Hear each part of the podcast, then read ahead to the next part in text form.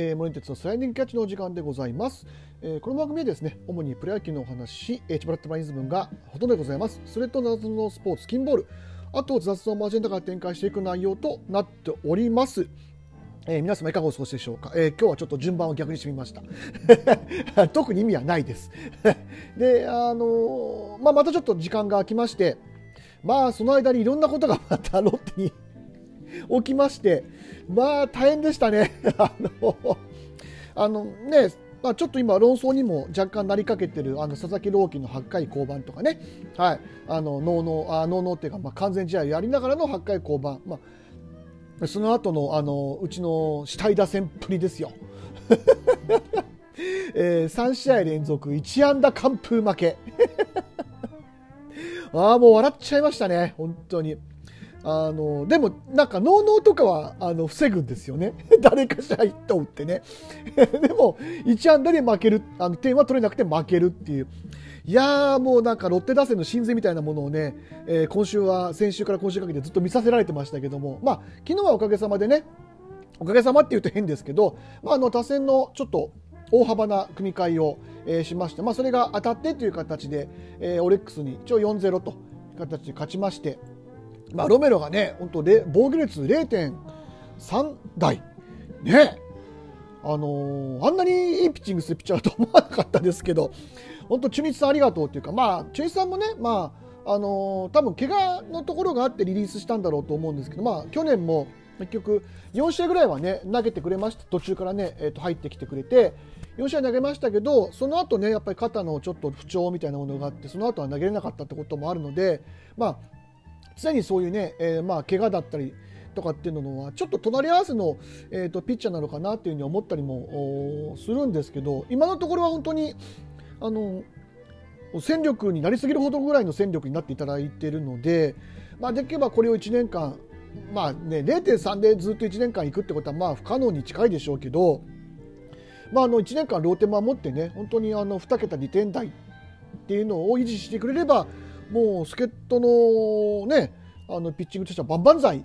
でございますので、まあ、これからもそういうふうな、えー投球をねすごく期待したいところで、えーございます。はい、で、まああのやっぱマーティンがちょっとその不調で、えーでまあ、結局その点が取れてない理由の一つにやっぱりマーティンの不調っていうのがあって、あのうちもともと打線は弱いのはもう花から分かってたわけですよ。であの外人のね、えー外国人のバッターに頼れざるを得ないっていうところはあって、まあ、その間に、まあ、若手ね例えば山口であったりと、まあ、ちょっと今その大口の故障して頑張ってくれてる高野だったりとかあと平沢大河とか、まあ、安田とか藤原とかこの辺りが、まあ、その間に育ってくれればっていう感じの今打線の状態になってます。ただまあその辺のバッターもちょっといまいちまだあの伸びしろが出てきてないという状態、まあ、あの藤原はなんとなくまだ上に残ってますけど安田がねやっぱりまた下に落っこっちゃったりとかして、まあ、あの安田に関してはやっぱりストレートが打ち返せないっていうのが、まあ、最大の今のところののネックになっている状態ですね。まあ、あれがあの下でねやっぱりある程度3割とか結果残して上に上がってきて上がった当初はうまいこと打ててたんですけどやっぱりそのストレートが打てないっていうところを見極められるとか見切られると、まあ、力で押されてそこに対して三振してしまうっていう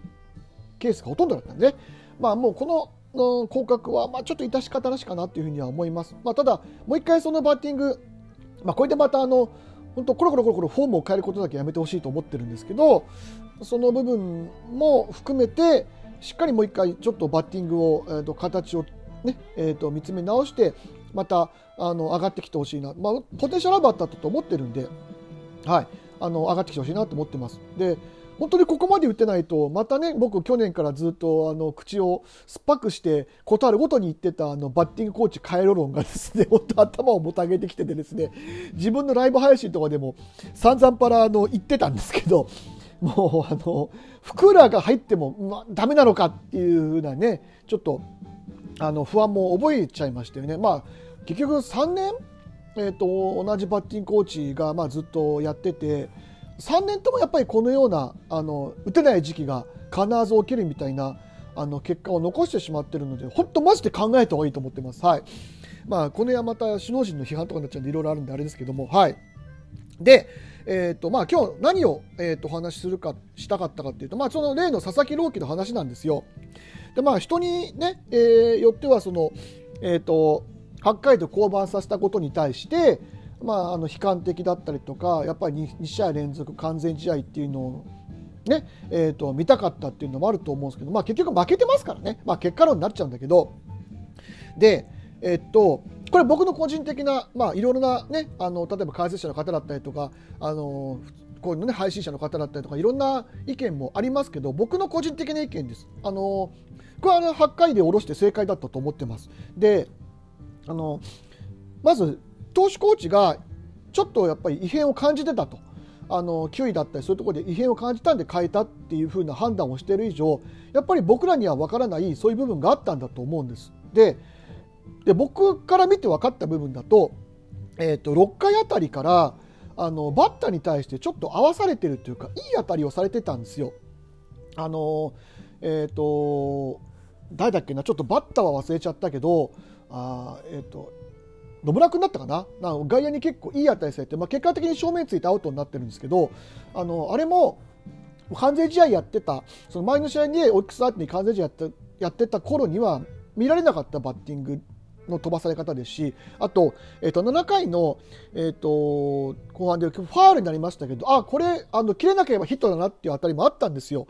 だからまああの辺でまあちょっとやっぱり疲労が出てきてるのかなっていうのを僕も見てて感じてたのが一つとあとストレートがやっぱり、えー、と外に、えー、構えてたのが内に抜け出したっていうのが、あのー、なんだろう前の完全試合の時は1球2球ぐらいだったのがっぱロッカーあたりからちょいちょい見られるようになってきた。で変化球も少し甘めに入るようになってた。っていうところで多分このまま投げてたらいずれ打たれるっていう多分判断を、えーと、したんだと思います。はい。あのー、でこれが例えばね6点とか7点とか6-0、7-0とかだったらまだ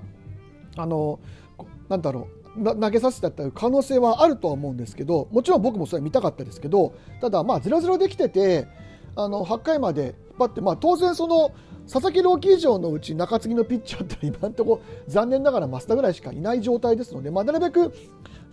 朗希でなんとかしたかったってのあると思うんですよね。はい、で後ろに行けば行こうでやっぱりちょっと増田以外の中継ぎ対してはどうしても弱くなってしまうっていう傾向があって実際それであの西野は、ね、万波にちょっとホームランも打たれたわけですからやっぱりその信頼度っていうところに関して言うとどうしても落ちるっていうのがありましたのであの回まで引っ張らざるを得なかったっていうところもあると思います。これが例えば本当に疲労が出てて6回、7回ぐらいで3点ぐらい取れてるんだったら多分ちょっと変えてた可能性そこで変えてた可能性も僕はあると思ってます、はい、実際。であの僕は怪我云々っていうよりは、まあ、その彼がまだその、ねえーと、ローテを、ね、1年間守ったことがないっていうのが一つとあとまだ二十歳なんですよ。でこれからもうまだまだ未完成の状態なんです彼のピッチングっていうのは。で、えーと、これちょっと僕2年か3年ぐらい前に問題児の話したことなんですけど常時160キロを投げる日本人以上ね投げる日本人ストレートの160キロ投げる以上ごめんなさいストレートで160キロ以上投げる常時日本人ピッチャーっていうのは今までいないんですいなかったんですでそのピッチャーがまだ20歳でローテーションを1年間守ったことがないっていうところで体力面の低下っていうものがどうなるかわからないっていうのが正直あるわけですよ。なので、えーと、そういうところも含めて1年間1年間半ぐらいは大事に育ててきたわけです。でこれからあの彼にはやっぱり1年間ローテも守ってほしいしあの登板をいっぱいしてほしいんですよ。で右くゆくはまあ多分メジャーにこのまま順調さっていけばメジャーに行くことになると思うんですけど、まあ、メジャーでもそういう記録ってやりそうだしこれからなんかそういう記録をやりそうな気配ってなんかいくらでもあるような感じがするじゃないですか。でそれを想像してるだけでやっぱ僕はワクワクしてしまうわけですよ、本当に。まあ確かにその2回連続ね、そのえーと完全試合とかっていう可能性はあったかもしれないけど、僕、変な話、これから3回連続とかってやるやる可能性も十分にあるなと思ってるんです。メジャーでも完全試合しそうだし。だからそういうところも含めてやっぱり未来のことを考えて僕はあの降板をさせたのはすごく正解だったなっていうふうに思ってます。はい。まあ、見たかったなっていう人のお気持ちとかもすごくわかるんですけど、やっぱりロッテにとっては必要な戦力だし、ここでまたね、まあ、あの、ちょっと怪我の話とかになっちゃう。怪我でもされたら、うちとしては大損失なわけですよ。ね、あの1年間ローテ守って2桁勝てるピッチャーが怪我にいなくなってしまうなんていうのは本当に大あの損失になってしまうし優勝争いっていう部分に関してもやっぱりあのマイナスにならざるを得ないっていうところがあるので僕はあの、えーと、降板に関してはあのいいかなと思ってます。まあ、ただあの僕個人的には今週1週ローテ飛ばして来週の日曜日のホームのハム戦に行くのかなと思ってたんですけど今のところ、まあ、今日の段階で登録抹消もされてないしまあ多分明日の、えーとまあ、今日収録しているのが、えー、と4月の23日土曜日なんですけどあの日曜日24日のオリックス戦も多分登板するんじゃないかと思うんで、まあ、そこでまたちょっとねあのピッチングも楽しみに、えー、したいなというふうに思っております。ととにかく本当に見ててあのワクワクするピッチャー出ることには違いないので毎試合毎試合僕は楽しみに、えー、ピッチングを、えー、見ていこうというふうに思っております。はい、えー、というわけですいません。今日は以上となります。お聴きいただきましてありがとうございました。森江哲でした。